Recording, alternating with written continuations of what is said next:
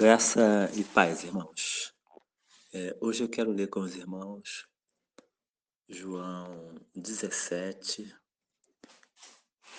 versículo 20.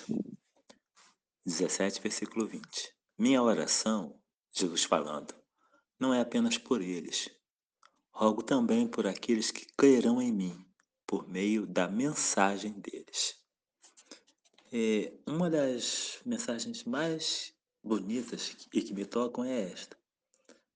Eu fico realmente emocionado por saber que Jesus, antes de voltar aos céus, sabia que neste mundo nós, seus seguidores, aqueles que seguem a Cristo, enfrentariam muitas situações difíceis. As forças de Satanás seriam intensas. Por isso, o Senhor orou pela nossa conversão, no versículo 2 e 3 do capítulo 17. Lá no versículo 11, ele orou pela união dos seus servos, para que a gente fosse unidos.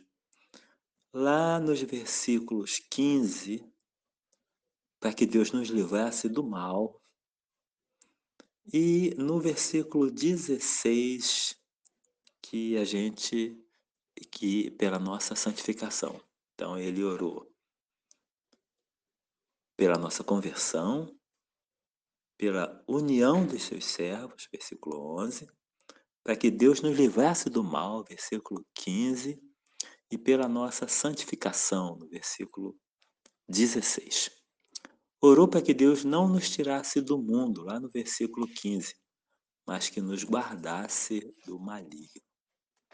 Quanta coisa boa, né? Quanta gratidão devemos ao nosso Salvador por ter demonstrado tanto cuidado com o nosso viver aqui neste mundo tão confuso, tão conturbado, tão decepcionante.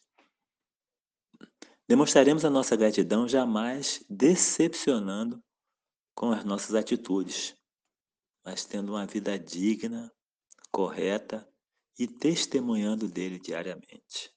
Não precisa é, grandes mensagens. A sua vida precisa e deve ser né, aquela que vai influir os outros.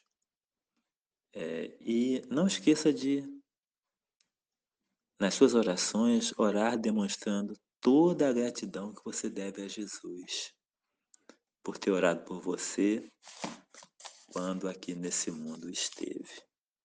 Então, que Deus possa lhe abençoar. E ao invés de um coração murmurador, um coração grato. Deus lhe abençoe.